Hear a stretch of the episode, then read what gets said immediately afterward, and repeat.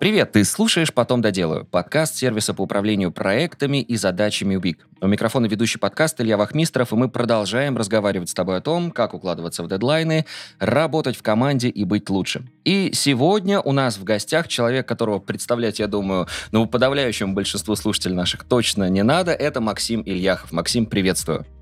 Привет, да. Меня зовут Максим, я занимаюсь э, контентом, редактурой. Сейчас я главный редактор э, журнала «Кинжал», а вообще я также занимаюсь книгами. У меня есть книга «Пиши, сокращай», ясно, понятно, новые правила деловой переписки, текст по полочкам – еще я занимаюсь блогами, помогаю компаниям в Полиндроме, в агентстве Полиндром делать бренд-медиа, чтобы общаться со своими клиентами как-то так, чтобы им было хорошо, интересно, чтобы продажи были. Ну вот, то есть я занимаюсь в целом, в общем, это коммуникацией, я помогаю людям доносить свои мысли. Ну, количество книг, которые ты перечислил, не полное, я так понимаю, да? Сколько их всего у тебя? Да, я их стараюсь не считать, но я вот перечислил все бумажные. Пиши, сокращай, две версии, ясно, понятно, новые правила, текст по полочкам. Это вот то, что в, на бумаге есть. Ну, плюс я еще участвовал в создании книг, например, для адвоката Дмитрия Грица, адвокат бизнеса, для юриста, патентного поверенного Алексея Башука, где мы говорили про авторские... А, не, всю, всю интеллектуальную собственность, так правильно, не только авторские права. Книга называется «Своровали, накажи». С Антоном Маскелиадо мы делали книгу про музыку, называлась «Твой первый трек». То есть вот я иногда помогаю еще людям с книгами. Ну и там коммерческие книги, в Тинькофф Бизнесе я делал книгу, в Тинькофф Журнале я работал одно время. Вот, ну, в общем, коммуникация — это мое. Ну и начинал ты свою профессиональную деятельность уже практически 20 лет назад, да, вот если... Какой 2007 год был? Когда ты ну, начал? Шестой, седьмой год, да, я пошел в редакцию студенческой газеты и начал там делать, ну, продолжил, за, продолжил дело предыдущего главреда. Мы делали студенческую газету, и вот как-то я считаю 2000, сентябрь 2000, получается, шестого года, я считаю отправной точкой именно своей карьеры. Так-то текстами я и до этого занимался, но как-то несерьезно. А потом в 2010 году я попал в бюро Горбунова в начале 2010 года, в январе. И вот с этого момента началась еще моя работа уже непосредственно в рынке, как бы. То есть в рынке редакторских, копирайтерских услуг, вот там. Вот если э, касаться только текста, учитывая то количество времени, которое утекло да, э, за этот период, учитывая то количество твоих трудов, которые ты написал на эту тему, насколько вообще изменился э, текст, насколько наш подход к нему изменился, к чему мы пришли сейчас, вот что осталось в сухом остатке? Смотри, дело не в тексте, текст как бы каким был, таким и остался, люди как его читали, так и читают сейчас, просто э, разница, наверное, в том, что произошло помимо текста во всех других сферах. Главное, что произошло, это добавилось бесконечное количество мультимедиа, и вместо того, чтобы... Ну вот я, я помню, каким был интернет в 2005 году. Он был в лучшем случае по медленным 128-килобитовым э, типа, выделенным соединением там, или коммутируемым, а так можно было и через модемчик на 48 килобитах позвонить э, к провайдеру, и по карточкам был такой интернет. Картинки грузились долго, эротического содержания тем более, ролики было вообще невозможно загрузить.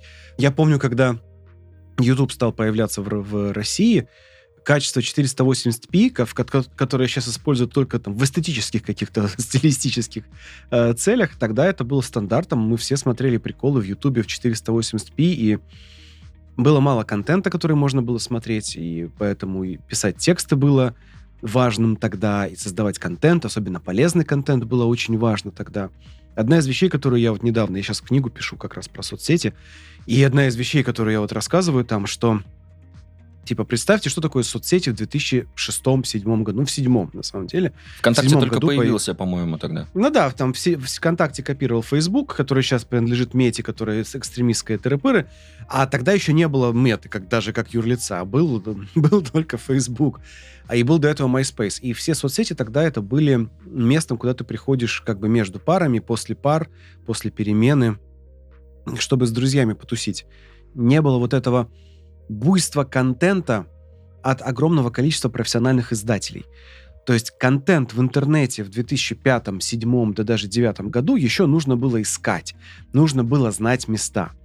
Не было модели потребления, где ты заходишь, нажимаешь на кнопку на своем смартфоне, а, ну и не было смартфонов, не было интернета в любой момент, то есть ты в интернет ходил вообще-то по делу, то есть ты закончил уроки там или пары, вернулся домой или в общагу, открыл комп зачем-то, скачать что-то на битторрентах, э, найти какой-нибудь конкретный сериал или фильм. То есть у тебя жизнь была как бы вот твоя жизнь, И ты в интернет шел специально. Тогда еще интернет-кафе, а... по-моему, существовали в то время. Да, существовали интернет-кафе, куда ты ходил, платил и там сидел, почту проверял, отвечал на письма. То есть интернет был местом, куда ты приходил. Сейчас, спустя сколько это, 2007 год, да, ну, например, 15 лет, да, например, или там 17 лет. За это время произошла трансформация, что интернет стал, как бы ты стал погружен в интернет все время. Ну, то есть просто сейчас, когда у тебя в, в кармане в любой момент Э, смартфон с 4G, и он стоит в магазине новый, типа 7 тысяч рублей, трудно вспомнить, что когда-то 3G э, это было очень круто, и iPhone 3GS появился в каком-то году, наверное, в девятом или в десятом даже. Ну, то есть это, это было не сразу. И когда все начиналось, и ты ходил в интернет за полезным контентом, создавать полезный контент в интернете было супер полезно. Мобильники не были вообще платформой для восприятия контента. И там было ну, буйство такой целенаправленности, вот так можно сказать. И э, экономить внимание нужно было, и экономить байты нужно было. И если ты на этом фоне, э, например, делал спам-рассылку, она работала, но она людей раздражала. А если ты на этом фоне делал контентную рассылку для людей, она работала в сто раз лучше и не раздражала, например. То есть это было немножко другое время, когда контента в интернете было мало, и интернета было мало. Сейчас все наоборот. Сейчас контента дохренища. Интернета тоже очень много, и, соответственно, теперь другая история. Теперь люди в интернет погружаются во все остальное время, когда им не нужно жить реальную жизнь. То есть не нужно сидеть на работе, ты отвлекаешься. Не нужно быть на встречах, ты отвлекаешься. Да даже ты сидишь на встрече, там, в зуме, стало скучно, ты бац, открыл вкладочку, там, полистал, что в ютубчике нового, что там у тебя в телеграме и, про- и прочее. Ты теперь, можно сказать, что ты вылезаешь из интернета, чтобы поделать какие-то дела в реальной жизни. И, соответственно, требования к контенту поменялись, ожидания людей от контента поменялись. Сейчас я, когда проектирую контент э, для соцсетей, я думаю, будет ли этот человек смотреть, захочет ли он это смотреть, лежа на диване или сидя на унитазе. Вот если да, тогда этот контент имеет как бы способность дальше распространяться в интернете. Не обязательно это будет контент, который именно на унитазе нужно воспринимать.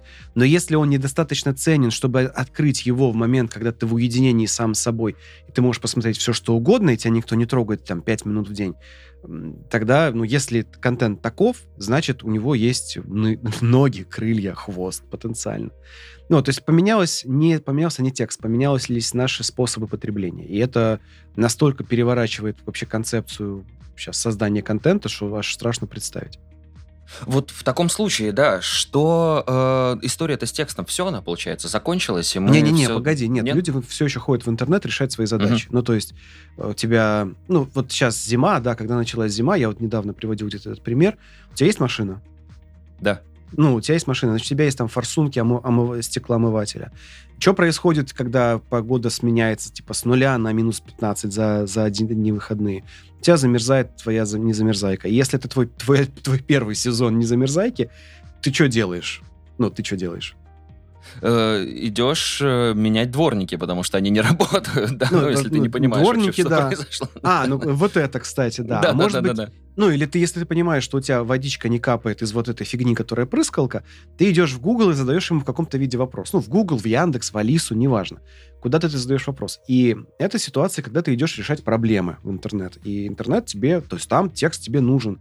Ну, то есть, знаешь, это вот есть такая тема, идешь ты в YouTube, и там, например, задаешь вопрос, например, как отогреть форсунку омывателя. И там открывается видеоролик, и какой-нибудь автослесарь такой, здравствуйте, добро пожаловать на мой канал, меня зовут Арам Арамович. А, я сегодня, там, подпишись, поставь лайк, оставь комментарий, чтобы YouTube всегда показывал мои видео. Сегодня мы поговорим о том, как форсунка омывателя. Но прежде чем мы об этом поговорим, пожалуйста, рекламная, рекламная интеграция от моего спонсора. И ты сидишь такой, давай, давай, давай, скорее, скорее, скорее, потому что ты пришел решать проблему. И в итоге ты решаешь ее только на следующем ролике, да, куда Возможно, тебя отправляют. Да. да. Не, ну кто-то досматривает это, кто-то идет в следующий, а кому-то проще текст прочитать, потому что текст ну, быстрее читается, чем смотрится видеоролик. И эта история о том, что Арам хотел э, как-то нас развлечь, взбодрить, как принято в Ютубе, и он не подумал, что люди в его ролик придут за решением конкретной проблемы. А там нужно, типа, быстро, типа, вот сюда, сюда кладешь там грелку, я не знаю, идешь, отта оттаиваешь на подземную парковку, ну, какие-то решения проблем. Нет, с текстом все нормально. Просто если в 2005 году текст был единственным способом вообще что-либо сделать, ну там, одним из немногих, скажем так, то сейчас это один из очень многих способов, который подходит не всегда. Но важность его нельзя недооценивать. Просто, типа, в седьмом, в пятом году не было столько людей в интернете, которым нужен был твой текст. Сейчас их в десятки, в сотни раз больше, конкуренция, соответственно, выше, и нужно просто правильнее его готовить. Вот в чем дело. Слушай, ну э, хорошо. Что касается вот решения конкретной проблемы, здесь сейчас, да, действительно, ты зашел, какую-то статью быстро почитал или комментарий даже, да, где-то, который тебе помог, все, ты проблему решил. А что касается книг, но это же вот тоже, это же вот подобие того самого арама иногда, когда ты заходишь, и у тебя там воды, воды, воды, там на пол книги, потом где-то там немножко по теме, и опять вода. Вот что с ними? О, хороший вопрос. Смотри, начнем с того, что книги — это часть э, информационной экосистемы, и издательство для, изда... для издательств книги — это способ заработка, и поэтому издательства издают те книги, которые люди покупают. И если ты открываешь книгу, и там вода, это не потому, что книга плохая, а потому что люди, которые покупали эту книгу, либо ее не читали, либо не оставляли они отзывы, а, либо, ну, то есть как правило, большинство, больш, большая часть людей, которые книги покупают, они их не читают, и это прекрасно устраивающая ситуация для всех. Ну, короче, книги — это бизнес. А бизнес — это основан в первую очередь на том, кто автор, потому что сама по себе книга, ну, типа, мало ли контента в, интернете, в интернете и в мире. Издательствам важно, кто, кто автор, насколько он популярен. Следовательно, если ты купил книгу популярного автора, а там вода, но это вопрос к автору, а не к книге. Да? Дальше ты идешь, открываешь книгу, и для кого-то там вода, а для кого-то это откровение новое. Третья ситуация. Ты открываешь книгу в формате фастфуда, дай мне быстро ответы на мои вопросы. А книга вообще на другое рассчитана. На то, что ты сядешь с пледиком, там, перед, под пледиком, перед камином. То есть если у тебя есть роскошь в твоей жизни потратить много времени на, на неторопливое чтение, это же на самом деле роскошь сейчас-то, да, это типа сесть под пледом, это еще ни хрена себе задачка, да. Очень, очень немногие весьма обеспеченные и в балансе с собой люди в гармонии с собой способны такое делать. То есть, возможно, книга рассчитана на другой темп восприятия. А может быть, книга вообще издавалась как мерч от какого-то популярного автора, и тебе ну, она не, не предназначена для чтения, она предназначена для покупки, чтобы у тебя был просто типа продукт, ну, объект на полке. Это все могут быть варианты. Ну, например, есть книга Джордана Питерсона, вот эти вот «12 правил жизни». Невероятно душная, тяжелая и, на мой вкус, плохо, то ли плохо написанная, то ли плохо переведенная книга. Причем я ее читал и по-русски, и по-английски. По-английски мне показалось, она плохо написана. Мне она прям не нравится. При том, что я лекции Питерсона смотрю на ура, и мне он как лектор кажется супер убедительным, классным, пассионарным, то есть красавчик. Ну, типа, спикер классный, книга мне не нравится. Я не говорю, что книга плохая. Мне, не, мне она не нравится. И что это значит? Это значит, что я, у меня проблема, у меня какие-то одни ожидания от этого автора, я ее читаю и такой, блин, ну, не то. И, наверное, нужно мне охладить свой пыл больше, чем мне, чем какие-то претензии предъявлять книгам. Но э, мне кажется, вот какие-то люди типа Билла Гейтса или какого-нибудь Стива Джобса когда-то, может быть, говорили наверняка, ну или, по крайней мере, в пацанских цитатниках это точно фраза найдется, что э, те люди, которые читают книги, всегда будут управлять теми, которые тупят в соцсетях. И эта фраза не о том, что книга дает тебе какую-то суперсилу, а люди, у которых достаточно концентрации воли, внимания и времени, чтобы читать книги, как правило, это люди обеспеченные, богатые, влиятельные и ну, с высоким интеллектом. Это означает, что они ну, красавчики, и они действительно управляют миром.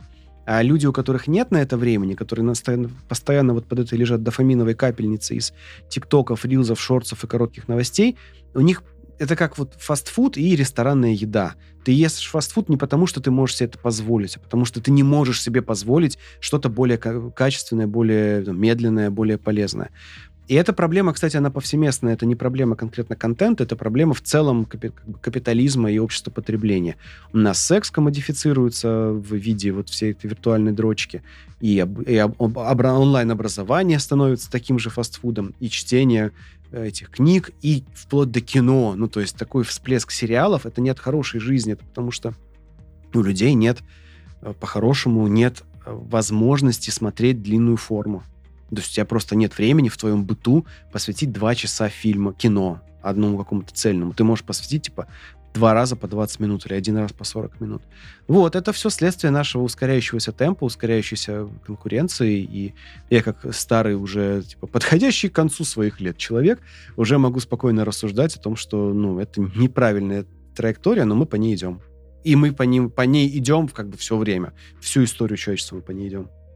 Да, и никуда от этого не деться, я согласен с тобой полностью, но вот подтверждается это и на цифрах, как я понимаю. Ну вот с одной стороны, да, я предполагаю, что, скорее всего, книги сейчас, неважно, там в электронном виде, в печатном, скорее всего, покупают меньше, но ты же все равно продолжаешь этим заниматься. Вот я смотрю, «Пиши, сокращай», да, вышла в новой редакции вот совсем недавно там. Причем 11 новых глав, то есть она трансформируется, да, постоянно. Вот и, и сейчас новая книга у тебя в проработке. Зачем? Зачем ты сейчас этим занимаешься? Ну, я книги пишу не для того, чтобы решить какие-то задачи задачи читателей, а потому что у меня в процессе жизни, в процессе решения задач моих клиентов накапливаются знания. И мне для какого-то личного своего как бы, следующего шага в жизни нужно эти все знания закрепить и пойти дальше. И, собственно, для этого и делаются книги. То есть я через них делаю, ставлю точку с запятой в своей карьере и двигаюсь дальше. Ну а то, что это... Ну а так как я эту точку с запятой ставлю на пути помощи другим людям в коммуникациях, есть гипотеза, что это может быть интересно каким-то другим людям, в том числе за деньги. И, соответственно, я делаю для этого книгу. Я не делаю книги для заработка, потому что заработок с книг, э, даже если эта книга успешная, ну, там, пиши, сокращай, книга довольно успешная. Там 500 тысяч экземпляров было у первой версии. Это много для этой книги. Но как бы несложно не посчитать, что э, авторский гонорар с, на, на двоих авторов, если поделить, ну, в смысле, общий авторский гонорар с одной книги от 30 до 60 рублей в среднем ну и как бы умножь, да, и это за все, за все годы э, работы книги «Пиши, сокращай», и это, типа, лучший результат, который у меня был по книгам. Следовательно, это не такие большие деньги, и можно было те же самые деньги получить гораздо быстрее, просто тупо делая проекты, но, с другой стороны, когда у тебя есть книга, она популярная, тебя приглашают в более интересные проекты, зовут на интересные тренинги. Это как бы часть вот этой общей какой-то экосистемы продуктов, и тебе, ну, скажем, если ты, например, провайдер э, телеком, телекома МТС, ты хочешь продавать людям подписку, да, но ты не можешь продавать подписку только на мобильную связь. Ты, ты продаешь подписку на все, и на кино, и на музыку, там что-то еще, что еще. И, может быть, там у них не лучший стриминг и не лучшее кино, но тебе же нужно что-то им предложить. Ты постепенно это развиваешь. И вот для меня книга — это часть всей вот этой большой экосистемы. А в ней есть и курсы, и электронные книги, и бумажные, и, там, и подкасты, и что угодно.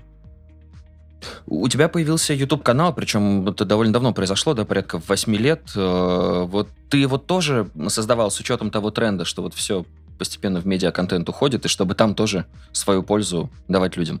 А с Ютубом так получилось. Изначально это было просто хранилище видео, которое я потом встраивал в какие-то другие места. Ну, там, у меня в школу у редакторов ходят люди, мне им нужно вебинары куда-то выкладывать, ну, я вот туда выкладывал. Потом я дал, стал экспериментировать с выкладыванием каких-то полезных штук в YouTube. И проблема, которую я там увидел, вот мы, мы это делали с моей командой весь прошлый год, и, наверное, позапрошлый тоже частично. Проблема в том, что длинные штуки в Ютубе, такие прям глубоко обучающие, требуют определенного контракта с читателем. То есть мне нужно с читателем договориться, что у меня будет здесь вот типа такой полезный контент. И не всегда очевидно читателю, что, ну, что, что ему это нужно. То есть он пришел расслабиться, он пришел там потупить, повеселиться, посмотреть какие-то короткие штуки, а я ему бац, двухчасовой вебинар. Смотрелось это плохо. Ну, то есть специально делать двухчасовой вебинар я бы не делал для, для этой задачи. Что дальше я узнал? Что если ты берешь двухчасовой вебинар и разрезаешь его на маленькие, как бы более съедобные кусочки, ты их выдираешь как бы из контекста.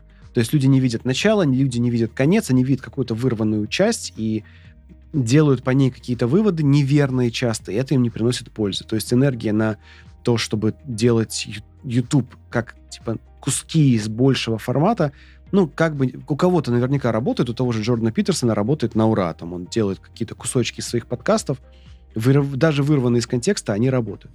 У меня не работает. И сейчас я посоветовался с умными людьми, и умные люди мне сказали, чувак, надо делать э, оригинальный контент для Ютуба. Если ты хочешь, чтобы это работало, вот, типа, нужны более общечеловеческие темы, более развлекательного характера, и ну, нужно делать оригинал контент, а не делать ресайз от того, что у тебя раньше было. И я вот сейчас начал снимать такие полуэссе, полудокументалки про разные аспекты, там, смысл жизни, бог, эм, как побеждать в спорах. Сейчас я пишу про нарративы, например, следующий сценарий. Может быть, даже к моменту, как выйдет подкаст, уже выйдет у меня про нарративы. Вот хотел у тебя как раз э, вопрос тебе задать касаемо последнего ролика, вот именно как побеждать в спорах в интернете. И, знаешь, отталкиваясь от наверное, неправильного восприятия той или иной информации автора, вот о, о чем ты тоже говорил. Вот сталкиваешься ли ты в своей э, деятельности с этим, что ну какая-то вот ну рецензия не та, например, да, вот не, не та мысль, которую ты хотел донести, была понята в итоге читателем, и вступаешь ли ты в эти споры в интернете, происходит ли это? Это, это происходит, да, постоянно, и мне часто люди присылают какие-то там, кто-то присылает ссылки на чужие рецензии, кто-то свои рецензии присылает. На книгу «Напиши, сокращай» есть отзывы. Был какой-то чел даже, который э, написал 150-страничную, как он сказал, книгу о том, чем «Пиши, сокращай» плохая книга. Э, и я для себя понял, ну, скажем так, лет там 7 назад или 10, как если бы мне такое прислали, я бы, конечно, ушел бы в споры и доказательства, потому что мне было очень важно убедиться, ну, важно кому-то что-то доказать. Сейчас э, у меня настолько большой спрос на то, что я делаю, и спрос этот, ну, не, не просто так спрос, а он связан с тем, что то, что я делаю, приносит людям очень много пользы и мои, мой, мои советы, и мой контент, и то, как я устраиваю работу редакционную, как я управляю, как я нанимаю, это людям все очень помогает. Помогает намного эффективнее, чем ну, многих людей на рынке. И у меня нет необходимости бегать за каждым, кто не понял что-то в книге, когда огромное количество людей, которые что-то поняли и видят пользу в том, чтобы дальше со мной работать. Но и в конечном итоге люди, которые спорят, они часто спорят. Мне понравился, опять же, Питерсон это рассказывал, сейчас часто буду на него ссылаться. А, он говорит, что критика, по-моему, это про Юнга было, что Карл Ю, Карла Юнга очень сильно критиковали современники. А, и если почитать эту критику, это ощущение, что они Льва Толстого критикуют за то, как он танцевал польку. То есть критика очень смешная, она совершенно как бы не, она по делу, ну в смысле, может быть, Толстой правда плохо. Но по-другому, да, да, да, да. Но она как бы вообще не про это, типа, алло, чуваки, он не про это. И то же самое про, там, про Фрейда, например. Мы, когда сейчас говорим о Фрейде, первое, что всплывает, это фу, Фрейд был неправ. Психоанализ, мол, фигня, не доказано. А то, что Фрейд открыл для нас бессознательное, то, что Фрейд э, положил, заложил основы современной психологии и психотерапии, как бы это настолько уже стало общим местом, как уже как часть народного творчества. Хотя на самом деле это открыл, впервые описал именно Фрейд. И получается, что, ну, типа, кто-то не понял книгу, кто-то не понял совет – ну, как бы и ладно. Ну, ключевое слово он не понял. Может быть, у него контекста не хватает. Может, у него образования не хватает. Может быть, он слишком умный, но он не понимает задачу, которая тут решалась. Ну, типа, вариантов-то много может быть. К, конечный итог в том, что ко мне обращаются люди за помощью, за деньги. Я эту помощь людям оказываю, они получают пользу от этого и приходят снова. И это происходит и снова, и снова, и снова. Это признак того, что ты занимаешься чем-то правильным. А то, что кто-то в интернете что-то не понял, ну, это по определению. В интернете всегда кто-то что-то не поймет. Максим, а нашел ли ты ответ э, вот э, на этот парадокс, что вот действительно, может быть, знаешь, комментарий, э, и может быть и по делу, да, он сделал, но он негативный, но у тебя есть огромное количество позитивных комментариев, и вот когда этот негативный пролетает, вот ты волей-неволей вот почему-то начинаешь на нем, на нем триггериться. Вот почему это происходит? И вот в какой момент ты, вот это вот осознание у тебя пришло, что ну, смотрите на позитивное больше? Ну, я не, не думаю, кстати, что надо смотреть на позитивное. Я все критические комментарии, конечно же, оцениваю. И оцениваю их на предмет, могу ли я из этого извлечь пользу. Ну, то есть, если человек не понял меня, я, конечно, списываю это, что он сам дурачок, да, но также я думаю, а как я могу в следующий раз, в следующий раз что-то такое сделать не этому конкретному человеку, а в следующей книге, в следующей статье, в следующем там чем-то, лонгриде, видеоролике, чтобы люди такого типа, с этой, этим типом претензий, чтобы они меня поняли с большей вероятностью. То есть я, конечно же, как говорится, майню знания и опыт из, из критических комментариев, поэтому я не считаю, что нужно, типа, закрывать глаза на негатив и смотреть на позитив. Но как раз позитивные комментарии, они менее полезны, потому что не важно, что тебе люди написали в комментариях, важно, за что тебе люди платят. Ну, то есть, ходят ли, ходят ли они на курсы, приходят ли они на консультации, заказывают ли они бренд-медиа, вот, типа, происходит ли коммерческая движуха, потому что именно способность, готовность людей заплатить тебе деньги, это реальное мерило твоей пользы для окружающих людей. Комменты в интернете это, как правило, отражение того, что человека самого триггернуло. Это твоя, это мерило твоей способности вызвать у людей эмоции, а не принести им пользу. А вот ну, коммерческая работа, это действительно, типа, об этом стоит говорить. А что касается вот этого чувства, как и все нормальные люди, мне, как, все, как и каждому нормальному человеку, мне, конечно же, неприятно получать негативные комментарии, потому что эволюционно мы очень настроены на то, чтобы наше сообщество нас поддерживало. А когда нас сообщество не поддерживает, оно, получается, нам транслирует сигналы, типа, чувак, ты себя неправильно ведешь, если ты продолжишь так делать, мы тебя изгоним. Эволюционно это ужасная, страшная участь для людей, типа, быть изгнанными из своего сообщества, потому что ты сам не, не, не справляешься. И вопрос в том, чтобы понимать в свою вот эту вот а, понимать свою уязвимость в этом, потому что все люди в этом смысле уязвимы, все люди триггерятся, когда их комментируют. Всем людям неприятно, когда кто-то выступает, даже если это тупой какой-то совершенно неодупленный комментарий, неважно, все равно нам это неприятно. И вот вовремя осознавать, как бы на что ты триггеришься, стоит ли это твоего, твоей энергии, времени и так далее. Но быть психопатом, который, а, фу, это вот, типа, дурак какой-то меня не понял, да и хрен с ним, да пошел нафиг, ну, это не очень правильно. А вот извлекать что-то полезное и помнить, почему ты на это триггеришься, это полезнее. Снимает вот этот вот острый синдром желания скорее побежать и доказать. Супер, да. А, что касается выгорания, у нас вот, знаешь, такая красная линия, эта тема проходит всегда по нашим подкастам, и э, понятно, что и подобные там отзывы, например, негативные могут тоже к выгоранию привести, но, но больше хочется все-таки узнать в процессе создания книги, в процессе создания хорошего текста, бывало ли такое, что ты чувствовал выгорание, и как ты с этим боролся, если это было? Смотри, надо понимать при, при разговоре о выгорании, э, о чем мы вообще говорим. Это может быть, может быть, мы имеем дело с кромешной усталостью, ну, прям тяжелой. И, например, начиная с, типа, с пятницы 15.00, я чувствую, что все, типа, отстаньте от меня, я начинаю кидаться на людей, злиться, раздражаться, и все решения, принятые в пятницу после 15.00, как правило, в понедельник нужно будет поменять. И это нужно всегда убирать, этот фактор из принятия решений, что если ты сейчас не в силах, если ты устал за неделю, естественно, тебе будет тяжеловато. Но это еще не выгорание. Выгорание — это, э, ну, когда тебе становится наплевать, когда эмоциональное... Э, когда ты становишься неряшливым, небережным в своей работе, когда э, ты становишься подчеркнуто таким циничным, что ли, в работе. Это симптомы того, что ты эмоционально как бы сначала перевложился — а потом произошла такая интересная вещь. Ты перестал видеть смысл в том, что ты делаешь. Потому что на самом деле главное, на мой взгляд, то, что я с психологами обсуждал на эту тему, э, главный, главная причина, как бы главный предиктор выгорания, это когда человек занимается работой э, ценности, которые он не, раз, не видит или не разделяет. То есть, когда ты каждый день тратишь время на преодоление себя, тратишь энергию на преодоление себя, чтобы заниматься вещами, которые сам считаешь ерундой. И это ну, серьезная вещь, как бы серьезное обвинение, да. Вдруг оказывается, что ты занимаешься ерундой. Это как? И ты мало того, что вынужден ей заниматься, ты должен заставлять себя. И вот хроническое занятие чем-то, что противно твоей природе, это главный, ну, на мой взгляд, опять же, по, и по общению с психологами, это главный предиктор выгорания. И потом ты выгораешь, а потом, если это еще добавить к этому в замес бессонние, ну, плохой сон, плохое питание, отсутствие спортивных нагрузок, отсутствие хобби и постоянное залипание в соцсетях и постоянную тревогу, то там еще может и депрессия как-то, как-то там выработаться, образоваться. Но это, это уж так как бы медицински, меня, на меня тут ссылаться не нужно.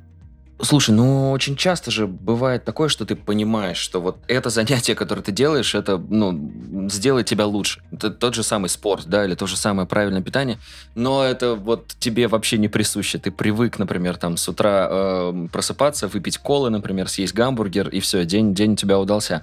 Э, ну вот можно ли, так скажем, не, не делая так, ну, неких таких усилий над собой все-таки прийти к чему-то лучшему. То есть не, не уходим не, ли мы тогда Нет, конечно, вещей? нет. Наоборот, в этом же и смысл, что во-первых, давай начнем с того, что как только ты ставишь себе какую-то цель, ну, то есть, смотри, если у тебя все нормально, ты выпиваешь колу и съедаешь гамбургер, и ты полностью доволен своей жизнью, то не, у нас нет повода для разговора. Ты доволен своей жизнью, тебе хорошо, у тебя энергии хватает. Может, это все, что ты съедаешь за день, и тебе этого хватает, у тебя такой волшебный метаболизм, что ты вот расщепил с утра эти там 200 грамм сахара, и нормас, типа, и побежал весь день, как электровеник работаешь. Пожалуйста. Проблема же в том, что это обычно людей к чему-то приводит, там, к ожирению, к плохому либидо, там, к чему-то, к диабету, к каким-то таким вещам. И что это означает дальше? Что человек начинает испытывать какой-то дискомфорт и желание с этим дискомфортом справиться. И вот здесь его вот эти сиюминутные желания, какие-то привычки, они начинают входить в конфликт с его целями. А цель, например, избавиться от там, от э, лишнего, лишнего веса, например, или чувствовать себя более энергичным. И интересно, что любое движение к твоей цели тебя невероятно вознаграждает дофамином. То есть как только ты чувствуешь, что ты сделал шаг в сторону своей цели, тебе намного кайфовее, чем от э, того, что ты сожрал бургер. Это научно доказанный факт, что движение в сторону поставленной цели намного больше тебя удовлетворяет, и ты больше кайфуешь, чем в момент, когда ты получаешь даже заявленную цель. Соответственно, настраивание себя на движение к цели, какой бы она ни была, она может быть стать самым жирным в мире. Пожалуйста, никаких проблем. Жри, как бы, и тогда ты будешь жрать и получать от этого дофамин. Вопрос в другом когда ты поставил себе высокую какую-то цель, для тебя высокую, в твоей картине мира, ты делаешь по, напр- по направлению к ней какие-то шаги, ты постоянно будешь себя держать в каком-то тонусе, потому что тебе нужно делать чуть больше, чем ты делал вчера, чуть более интенсивно, там, на 1% сложнее, на 1% больше денег, ну, вот какие-то такие вещи, да, постепенно. И тебя от этого будет постоянно и неистово переть. И это антидот к выгоранию. Потому что люди, которые выгорают, как правило, если их спросишь, какая у тебя цель в жизни, он такой, ну, блин, я не знаю. К чему ты стремишься? Ну, я хотел там стать президентом Америки, но что-то вот никак. О чем ты мечтаешь? Ну, типа Клаудия Шифер, Синди Кроуфорд. Я, видишь, какой старый, да, каких я имен знаю. А, там Мазерати и трехэтажный особняк в Италии. Типа, а есть какие-то предпосылки, что у тебя это будет? Да, блин, нету. Вот я сижу и грущу. Ну, то есть э, наличие реально достижимой, но при этом высоко стоящей цели тебя мобилизует и структурирует. А отсутствие этой цели или цель, которая на самом деле целью твоей не является, наоборот, деморализует, и вот эта дорожка к выгоранию, да, напрямую.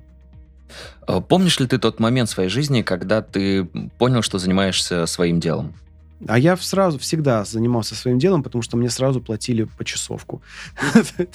Связь в том, что мне кажется, это очень полезная вещь, когда тебе платят по часам, когда каждый твой потраченный на работу час качественный, он приносит тебе деньги, ты это видишь прямо в моменте. И поэтому не была у меня цель купить ноутбук себе там хороший, там за 50 тысяч, как давно, там в 2005 году.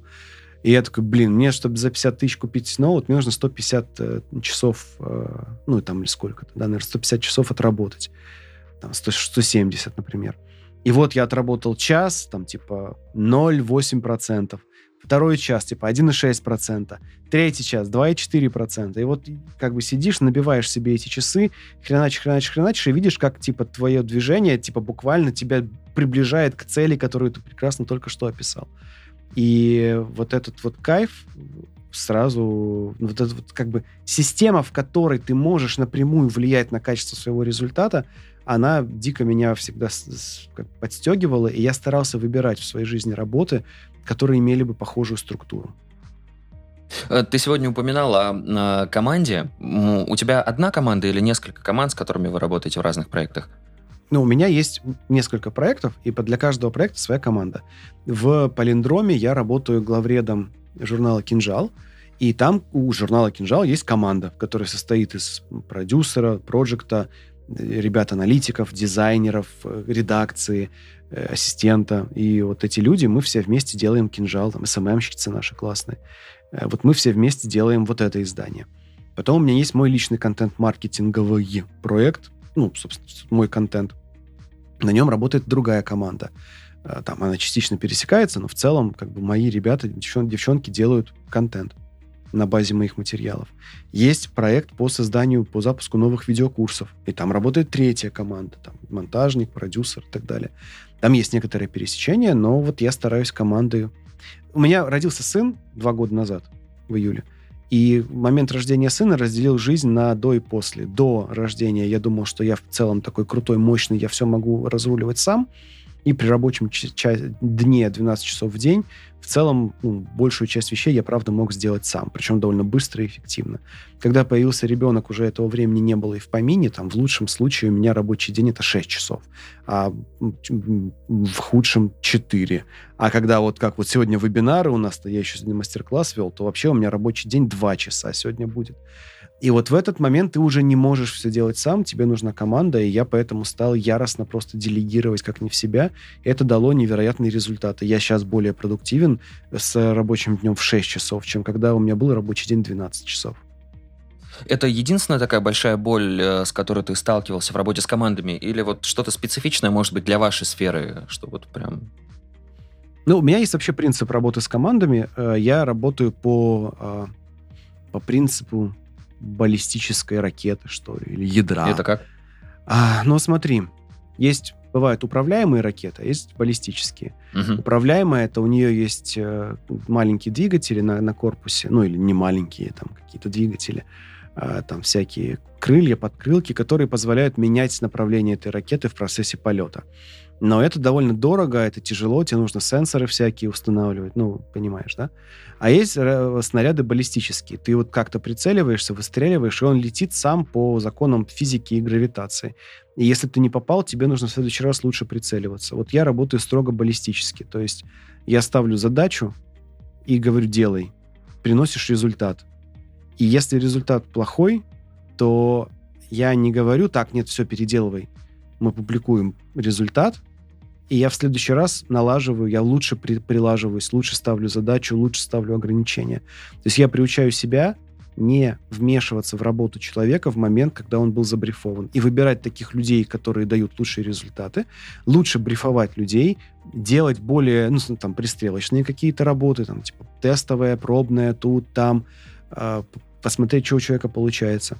Но когда вот он уже получил задание, все, у него дальше полная автономия это задание выполнить так, как ему нужно в заданных рамках. И я не вмешиваюсь, не стою над душой, не, а, не корректирую, пока это не будет сделано. А вот когда это будет сделано, и если я получу нехороший результат, ну, значит, я сам виноват, и я как бы справляюсь с последствиями этого, а не пытаюсь это предотвратить до того, как это будет выпущено.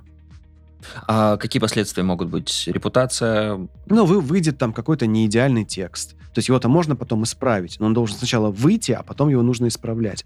А я сталкивался с ребятами, которые управляют в духе э, вот еще не идеально, давай еще там типа три дня попилим, Мгм. поработаем, поделаем и сделаем идеально. А потом еще три дня, а потом еще три дня. Вот у меня просто нет времени жизни, чтобы так работать.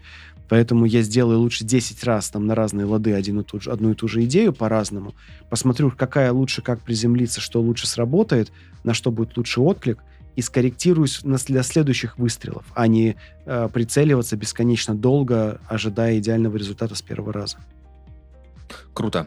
Э, С появлением ребенка, может быть, понадобился помощник, ассистент, который тоже помогает решать э, различные задачи. Но вот, собственно, у меня и ассистент и появился с появлением ребенка. Как-то так совпало, что э, Кат- Катерина, вот, которая мой главный сейчас ассистент, и она руководит там частью моих проектов, она и вот примерно в то же время и попала со мной, что мне потребовалась ее помощь, и она появилась в жизни. Да, ассистент у меня теперь есть. Но ассистент у меня не смотрит мою почту. Ассистент обрабатывает конкретные проекты, которые я ей поручаю. Прям workflow заточен под то, что это будет ассистент. Я ненавижу, когда мне какие-то люди от имени, от имени каких-то людей пишут их ассистенты, чтобы со мной вести переговоры. Я считаю, что если ты хочешь с кем-то договориться, ты договаривайся лично с этим человеком. И дела делай вот с этим человеком. Круто. Э, Вот сейчас э, сотрудники, которые... Вообще, насколько часто обновляется команда у вас? Или это уже устоявшийся коллектив, который из года в год? Ну, в полиндроме есть некоторый некий процесс обновления. Там люди на позициях младших периодически уйдут вверх, кто-то уходит в принципе, кого-то новый приходит. Ну, то есть там команда на низовых уровнях обновляется. Выше, там, средний топ-менеджмент не обновляется долго, ну, типа 2-3 года, пока устойчивые. Но и в целом эта вся история пока что длится два года для меня, вот с моей с с командой, которая мне делает проекты мои. И просто рано еще говорить о смене. Но, а, естественно, кто-то уходит, кто-то приходит, кому-то перестает быть интересно. Ну вот Катерина, мой ассистент, она ну, скорее вопрос в росте. То есть она сначала была просто контент-менеджером, сейчас она полноценный продюсер. И уже у нее есть контент-менеджеры, монтажники там и ну, другие люди. И это очень круто, что... То есть фактически ротация происходит, но она происходит как-то вверх. А обязательно ли, чтобы члены команды обязательно с тобой были в одном, ну, таком идейном фоне, например, да, чтобы вы полностью с ними стыковались по всем вопросам? Или это не ключевой фактор? Но это большой философский вопрос, что значит стыковаться по всем вопросам. Скажем, я там страшный, как это, консерватор, ватник, патриот и вот это вот все. И поэтому кому-то может быть некомфортно просто прийти ко мне работать, если он оплакивает Навального уже третий день. Ну, то есть просто эти люди ко мне не придут работать. Но если ко мне пришел работать человек, и он работает нормально, и э, типа, мы, же, мы же не про политику, мы просто вот работаем. Мне поэтому при этом не важно, во что он верит, там, кого он любит, кого он оплакивает. Соответственно, у меня нет тут никакой дискриминации, но часто у людей есть пред, как это, предвзятость по отношению ко мне в этом смысле. Это один, одна сторона. Другая сторона, что если человек совсем не разделяет, например, информационный стиль, принципы, да, и считает, что нужно писать премиальный, роскошный текст для это премиальный Господь для премиальных господ. А, ну, тогда просто ему будет трудно мне сдавать тексты. Зачем ему сдав... Зачем э, сдавать тексты, которые тебе не близки и мне не близки, если я могу найти человека, который, которому это все будет близко. То есть я правда стараюсь, чтобы люди, с которыми я работал, ну, какие-то базовые вещи, конечно же, разделяли. Ну и вообще я узнал вот в этом году, мне прям не в этом, в прошлом году стало мне понятно, что не так важны конкретные дела, как окружающие тебя люди. Потому что когда у тебя есть команда, с которой тебе интересно, клево, с которой ты разделяешь ценности, и с которой есть какой-то движ, то вы вместе себе дел на задницу придумаете прикольных. А когда э, команда такая, что тебе не хочется с ней проводить время и, и общаться, и обмениваться информацией, то у вас будет очень мало ситуаций, где вы можете придумать что-то хорошее вместе. И как бы эффективность этой команды будет ниже. Но вот мне очень повезло, я стал общаться с Алексеем Антоновым в прошлом году, и мы с тех пор с ним сделали уже три единицы контента. И интервью, и видеоролик длинный про религию, и рассказ про, э, про интеллектуальные активы, про, про ну, активы, связанные с интеллектуальной собственностью. И на Бусте это выходило, и в блоге у меня выходило, ну, ну в Ютубе. То есть, ух ты, просто вот с этим чуваком как-то у нас получилось, и мы сделали несколько полезных единиц. Для кого-то, возможно, эти единицы контента э, реально как-то им откроют что-то в голове. И это очень хорошо. Если бы мы не ну, были совсем не близки друг к другу по каким-то мировоззренческим вещам, то мы бы просто не придумали эти вещи. Их бы просто не было в природе. Но они, возможно, были бы там у кого-то другого.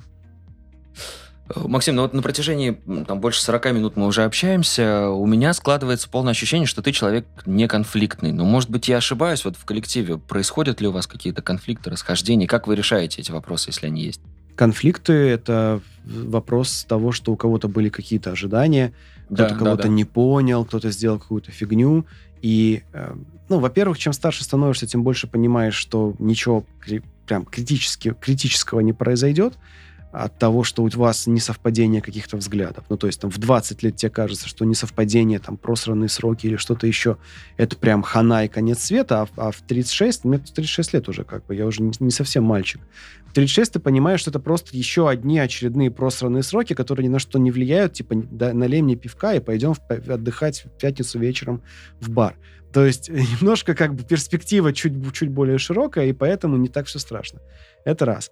Второе, секрет э, решения большинства конфликтов в том, чтобы попросить всех участников конфликта очень тщательно, подробно рассказать, что происходит. Потому что часто конфликты у людей про разные вещи. То есть ты думаешь, что ты споришь про одно, а он думает, что спорит про другое. То есть идентификация проблемы, ее называние, ее четкое прям вот, специ... как вот фокусировка на том, что именно является проблемой, это 80% решения этой проблемы. Поэтому первое, что я стараюсь сделать при появлении любого конфликта и недопонимания, это спокойно, с интересом, с любопытством собрать всю, всю информацию отовсюду, восстановить цепочку событий, понять, где какие были вводные, кто как что понял. И к моменту, как обычно ну, в моей, на моей практике, что-то не было ситуации, когда к моменту окончания сбора этих данных были все еще, была потребность разрешать сам конфликт. Он рассыпается в процессе выяснения правды. И это вот Просто надо это делать. Это трудно просто, правда. Типа на эмоциях, когда ты, тебе кажется, что кто-то тебя пытается кинуть, там, обмануть, ты можешь как-то некрасиво себя вести, ну, не ты, а я. Но вот если себя обуздать в этом смысле и просто спокойно собрать сведения о ситуации, ну, он, оно решится, как правило, само. Супер, так, еще один совет сейчас под запись себе взяли, да, и пробуем использовать, если еще этого не делали. Ну, а основная такая часть вопросов у нас уже позади, остался Блиц, на который тоже хочется пообщаться, узнать э, несколько вещей, которые также с тобой связаны. И первое, это один из традиционных вопросов, связанный с инструментами, которыми ты пользуешься в работе. Что у тебя в обиходе? Для планирования у меня ну, я разные штуки пробовал. Два прошлых года я просто использовал текстовый редактор Sublime Text и просто выписывал в него... У меня были моменты, когда был перегруз делами. И тогда я открывал чистый документ Sublime, выписывал дела, которые меня ждут, и просто вычеркивал их по одному. Потом что-то я Sublime перестал пользоваться, потому что я стал свой текстовый редактор, я сделал для своих дел, разработал. И уже Sublime мне был не нужен, я стал вести в Apple Notes. Ну, не, Notes, а Reminders, ну, вот это, где галочки ставятся. Ну, и там подстава в том, что у меня телефон Samsung, и поэтому не синхронизируется эта шняга. А, их надо, конечно, по-хорошему Google какой-нибудь Notes использовать для этого, но что-то мне так лень это все делать, поэтому я просто выписываю столбиком в Apple Reminders, и мне ок. Ну, то есть моя задача просто где-то фиксировать, выгружать из головы дела, которые нужно сделать. И я еще вот на прошлой неделе начал выгружать все дела, то есть даже не то чтобы дела, а все, на что я должен потратить время. Ну, типа, у нас сейчас вот мы записываем подкаст, мне это делать несложно, но это требует час времени, например. Соответственно, я это тоже поставлю в дела, чтобы я к концу недели мог открыть, типа, что я сделал за неделю. Говорю, а, вот куда время ушло. Вот я, значит, подкаст писал, там, на мастер-классе был, тен-тен-тен. То есть, чтобы было понятно, куда уходит время. И я раньше использовал и Rescue Time одно время использовал, и какие-то там системы планирования, типа Things на Маке.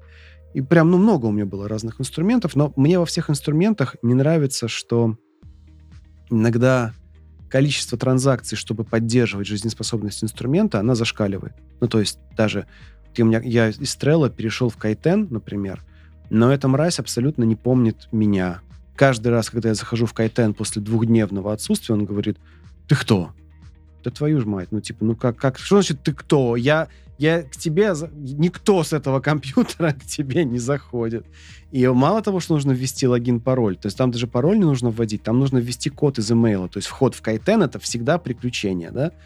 И это вымораживает, например я как бы люблю софт, классно, все, молодцы, но вот типа бесит. И поэтому я не люблю обкладываться инструментами. У меня есть друг один, который очень любит инструменты изучать, все вот эти вот системы управления, там всякие менеджеры, э, всякие там конструкторы, ноушены, хреноушены, все люди это очень любят почему-то.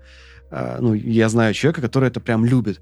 Но у меня прям начинает болеть голова от мысли, что сейчас нужно Notion создать там документ, э, там гигабайт э, памяти занять оперативной в хроме, в эту вот вкладку этого Notion несчастного.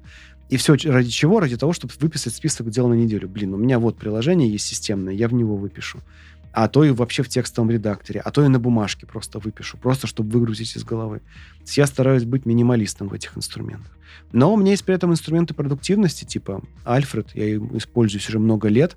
Это программа для Mac, которая позволяет автоматизировать ответы на письма, там заранее заготовленные письма, а, какие-то действия автоматизирует, э, за буфером обмена качественно следит, там историю буфера обмена помнит. Ну, вот такие вещи. Ну, на самом деле, главный инструмент продуктивности — это ассистент. Так-то, по-хорошему. Это выгрузка всех задач, которые уже не требуют моего уровня как бы, компетенций, выгрузка просто в человека менее ну, как бы не такого компетентного, как я в моих вещах, но компетентного в решении моих проблем. И я, собственно, за это ее, ей плачу, и как бы она стала, Катя, стала расширением моего мозга на еще одного человека. И это невероятно круто и супер мне помогло в жизни. А в таком случае, как ты относишься к еще одному э, инструменту, к искусственному интеллекту, и как он, э, в принципе, повлиял на вашу сферу, и как ты думаешь, как он повлияет в будущем? Может быть, вы сейчас его уже активно используете? Значит, искусственный интеллект. Во-первых, сейчас это игрушка в лучшем случае, а в худшем случае это просто какое-то любопытное технологическое нечто, потому что он ужасно неудобный. Ходить в... Кто те люди, которые думают, что ходить в чат для решения своих рабочих задач это удобно, вы, как говорится, у вас мужика нормального не было. Ну, как это обычно говорят. Ну, потому что нормально, если бы искусственный интеллект был встроен в то, в чем ты работаешь. Ну, типа, если бы в Google Доке был чат GPT, окей. Если бы в macOS там был встроен чат GPT на уровне операционки, да, может быть. Но, как известно, пока что технологии не, не настолько преисполнились.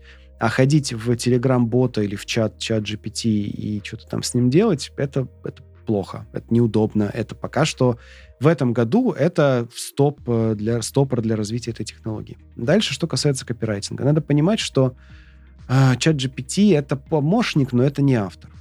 Ты как автор можешь дать ему какое-то задание, если тебе проще через него сделать, ради бога. Мне не проще. Когда... Смотри, в чем дело. Я сажусь писать текст, когда у меня текст уже написан в голове. И мне не нужна помощь чат GPT напечатать текст руками. Потому что я в голове этот текст уже придумал. Почему я его придумал? Потому что я о нем думал. Я задал себе вопрос, я пошел изучать, мне идея пришла, я эту идею докрутил. никакие тексты я не сажусь э, размышлять и делать research в момент, когда я пишу. Все происходит до написания. Поэтому на момент написания ChatGPT мне не нужен.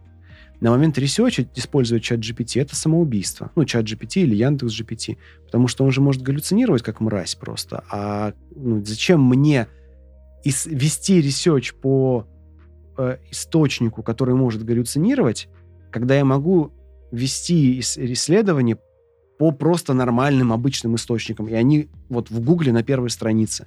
Это как бы пользы от этого большой нет. Поэтому исследовательскую часть тоже нет смысла делать сейчас на нейросетях. Но э, есть некоторые узкие сценарии, например, адаптация текста с одного стиля в другой, исправление синтаксиса, исправление ошибок, особенно на неродном языке. Типа, если надо с русского перевести на английский и потом стилистически этот текст докрутить, ну, вот это я понимаю, да. Это нормально. Может быть, это будет полезно, когда, например, Яндекс докрутит Яндекс GPT до своей до Яндекс Почты, и тебе он будет предлагать ответ на базе всех твоих предыдущих ответов, если он будет обучаться на твоих предыдущих ответах. Ну, то есть, например, пишут мне запрос на тренинг. Я запросы на тренинг даю более-менее одинаково, ссылки примерно одни и те же там у меня всегда.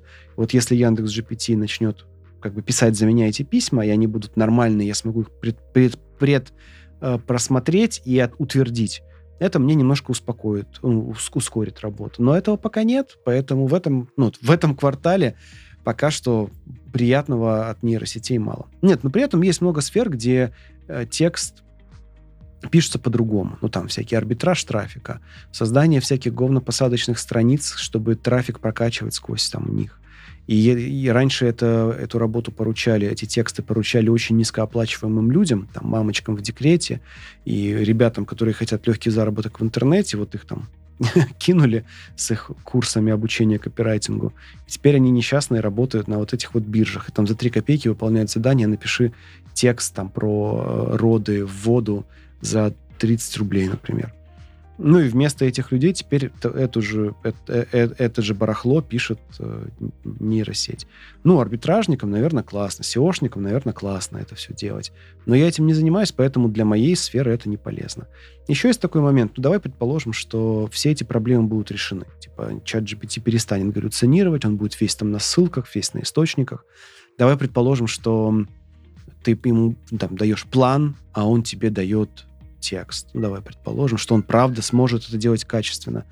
Есть же еще момент, что нам, людям, не так интересен текст, как э, те отношения, которые медиируют этот текст. Ну, то есть, читая описание товара в магазине, ты же пришел не ради описания товара, ты пришел ради товара.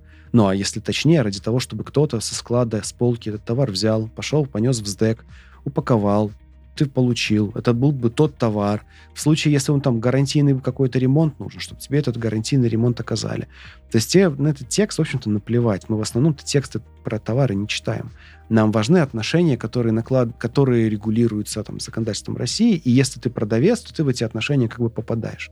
И неважно, каким образом ты описал типа нейросетями или копирайтером, или сам написал. А вот э, это, ну или, например, блогера, да, ты читаешь блогера, Почему ты читаешь его? Потому что у него текст гениальный? Нет. Потому что у него какой-то социальный статус, какая-то жизненная позиция. Он, у него какая-то харизма, какой-то дух, тело какое-то, подача какая-то. И ты хочешь быть либо им, ну, то есть похожим на него, ну, либо подсмотреть, если, да. Ну, да, подсмотреть, да. да. Либо ты хочешь быть с ним. То есть, там, если там девушка-блогер, красивые сиськи показывает, ты такой, о, блин, классные сиськи, вот бы там, типа, ее в постель повести, например, да? Или там, ну, с девочками, там, на мальчиков точно так же наоборот.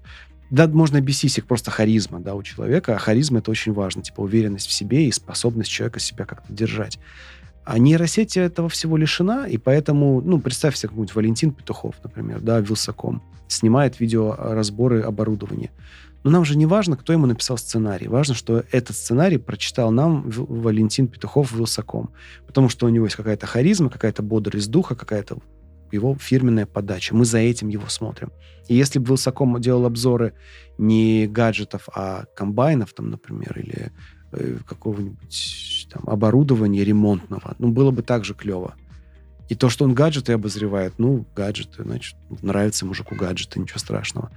То есть дело не не в самом тексте. Текст — это медиатор отношений между людьми. И если убирать из этого уравнения, собственно, второго человека, то нам текст мгновенно перестает быть интересен. Если зайти на любой сайт, типа все новости на этом сайте и все картинки сгенерированы нейросетями, тебе мгновенно перестает быть интересно, потому что на том конце нет редакции, которая за это отвечает.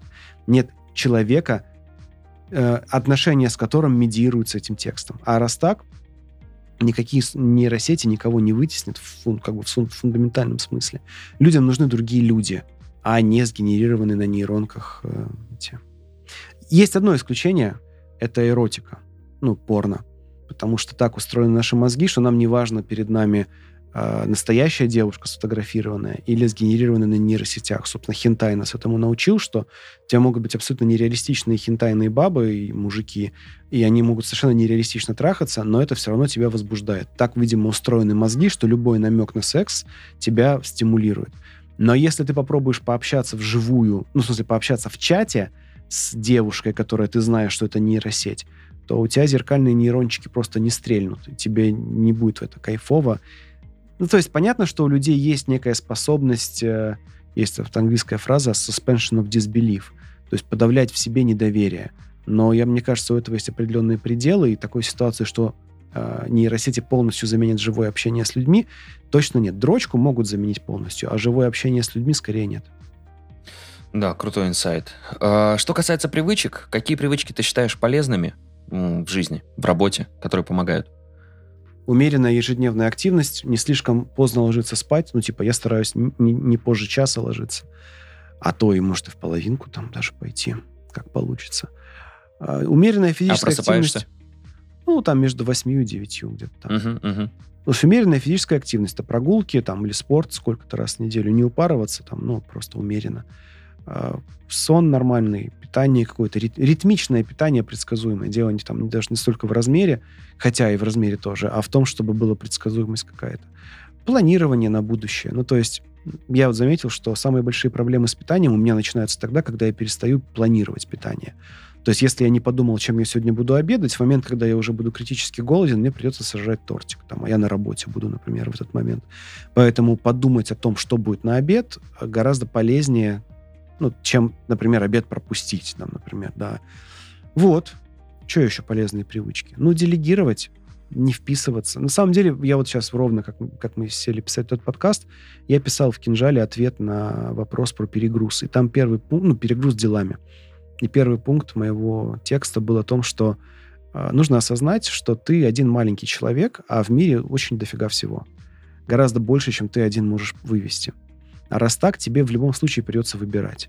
А вы, ты не можешь выбирать, если у тебя нет критерия выбора. А единственный критерий выбора — это твоя цель. Ты что хочешь в жизни, к чему ты идешь. И как только, когда ты садишься и всерьез думаешь, а что я вообще хочу от жизни, к чему я иду, это очень тяжелый вопрос, потому что нужно честно себе признаться, что я хочу, что я не хочу, чем я готов пожертвовать ради этого. Ну, то есть это немногим людям так запросто дается. И вот в момент, когда ты себе четко ответил, что ты хочешь, к чему ты идешь. Ну, например, я себе ответил, что я хочу там такое-то количество книг о таких-то темах, к такому-то сроку. Тогда тебе становится очевидно, что делать, а что не делать. А вот когда у тебя цели нет, когда ты не понимаешь, что ты хочешь, ты просто реагируешь на мир. У тебя нет критерия, типа нет ответа на вопрос, это брать, а это не брать. Ну вот, например, позовут меня во Владивосток на конференцию на один день я могу заломить там большую цену, и если мне согласятся, я могу даже полететь. Но дело в том, что полет в конфер- на конференцию в Владивосток — это, ну, как минимум 4 дня. Даже если это один день конференции, там, ты день летишь, день надупляешь, ну, просыпаешься, понимаешь, меняешь часовой пояс, проводишь мероприятие, потом возвращаешься домой, еще один день дома восстанавливаешься. И теперь вопрос, а готов ли я выбросить 4 дня, в которые я мог бы там книгой сидеть заниматься, ради того, чтобы развлечь там 100 человек на конференции? Ответ, скорее всего, нет. А в Москву там или в Питер можно, например, смотаться, потому что там 2 дня, получается, тратится. То есть вопрос... Э, всегда в итоге весь тайм-менеджмент, все управление собой, оно должно упереться в вопрос, я вообще к чему иду, какова моя цель. И если ты сможешь искренне, правильно, как бы достоверно для себя самого на этот вопрос ответить, Дальше полегче. Но большинство людей на этот вопрос стараются не отвечать, потому что в этот момент им становятся очевидны критерии провала. Ну, то есть, если ты говоришь, я хочу написать книгу в 2024 году, а сейчас февраль, а ты до сих пор ее не начал, это ну, критерий провала. Ты такой, блин, я уже, уже почти провалил этот проект. И это больно. Поэтому люди предпочитают находиться в таком полутумане насчет своих целей, насчет того, чего они хотят. И, а когда ты в полутумане, у тебя нет критериев выбора, и тебе присылают кучу разных предложений, идей, занятий, зовут на кучу зумов, и вроде бы все надо, ты везде ходишь, ты распыляешься, а в итоге стоишь на месте. Вот это вредно. И это людей, это, возможно, это тоже признак выгорания, потому что ты, типа, что-то вроде суетишься, а никуда не двигаешься. Да, прекрасная мысль вообще для финала нашего подкаста, но все-таки не могу не спросить э, последний традиционный вопрос. Сегодня было много о тексте, о книгах, о контенте в целом, поэтому у тебя, как у человека знающего, в том числе и пишущего, и снимающего, что почитать, может быть, посмотреть, послушать, что порекомендуешь? Ну, сейчас самая актуальная книга про текст — это «Пиши, сокращай 2025». Это то, что я собрал вот за последние 7 лет вот мы взяли то, что было в «Пиши, сокращай», убрали то, что в ней не актуально, это, ну, треть где-то ушла, и добавили 11 новых глав, то, что старенькое мы сильно-сильно сократили, и добавили очень много всего, что актуально именно сейчас. «Пиши, сокращай 2025» — это вот то, что сейчас нужно читать, чтобы знать. Если вы профессионал в сфере медиа, ну, точнее так, если вы хотите быть профессионалом в сфере медиа, то, опять же, книга ясно-понятна. Она чуть постарше, там, на 21 кажется, года, но тоже вполне актуальная. Она отвечает на вопрос, а зачем люди вообще в соцсети пришли, как их там развлекать, как привлекать их внимание. Тоже непростой вопрос, сложная технология, я там ее очень детально, подробно рас, э, раскрываю. Э, и просто по контракту с издательством я не могу вам рекомендовать никакие книги, кроме своих, поэтому ограничимся этим. Ну, все ссылки обязательно вы найдете в описании. Максим, спасибо тебе большое, что этот час э, уделил нашим слушателям. Было очень не только приятно, но еще и познавательно пообщаться. Благодарим тебя. Спасибо, Илья. Хорошо поговорили. Спасибо, что дослушал выпуск до конца. Делись этим и другими выпусками со своими друзьями и коллегами. Подписывайся, чтобы не пропустить новые. И, конечно же, регистрируйся в нашем сервисе Wix. Wix отлично подходит для работы с собственными задачами, например, для планирования дел на день. Также подходит и для работы в команде. Регистрируйся, чтобы стать эффективнее и делать больше. На этом все. До встречи в следующем выпуске.